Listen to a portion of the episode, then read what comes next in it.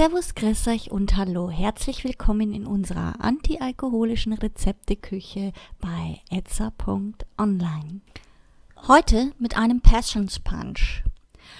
Der Passions Punch ist ein tropisches Fruchtwasser, das an die Sonne Brasiliens erinnert.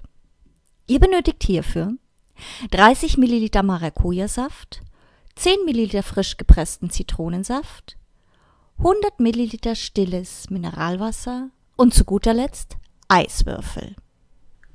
Kommen wir zur Zubereitung.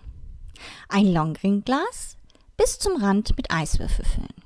Die Zutaten hinzugeben und mit einem Barlöffel so lange umrühren, bis das Glas beschlägt. Fertig. Für Anregungen und Fragen stehen wir euch gerne unter idee etza.online zur Verfügung, wünschen euch nun viel Spaß bei der Zubereitung und guten Appetit. Euer etza.online Team.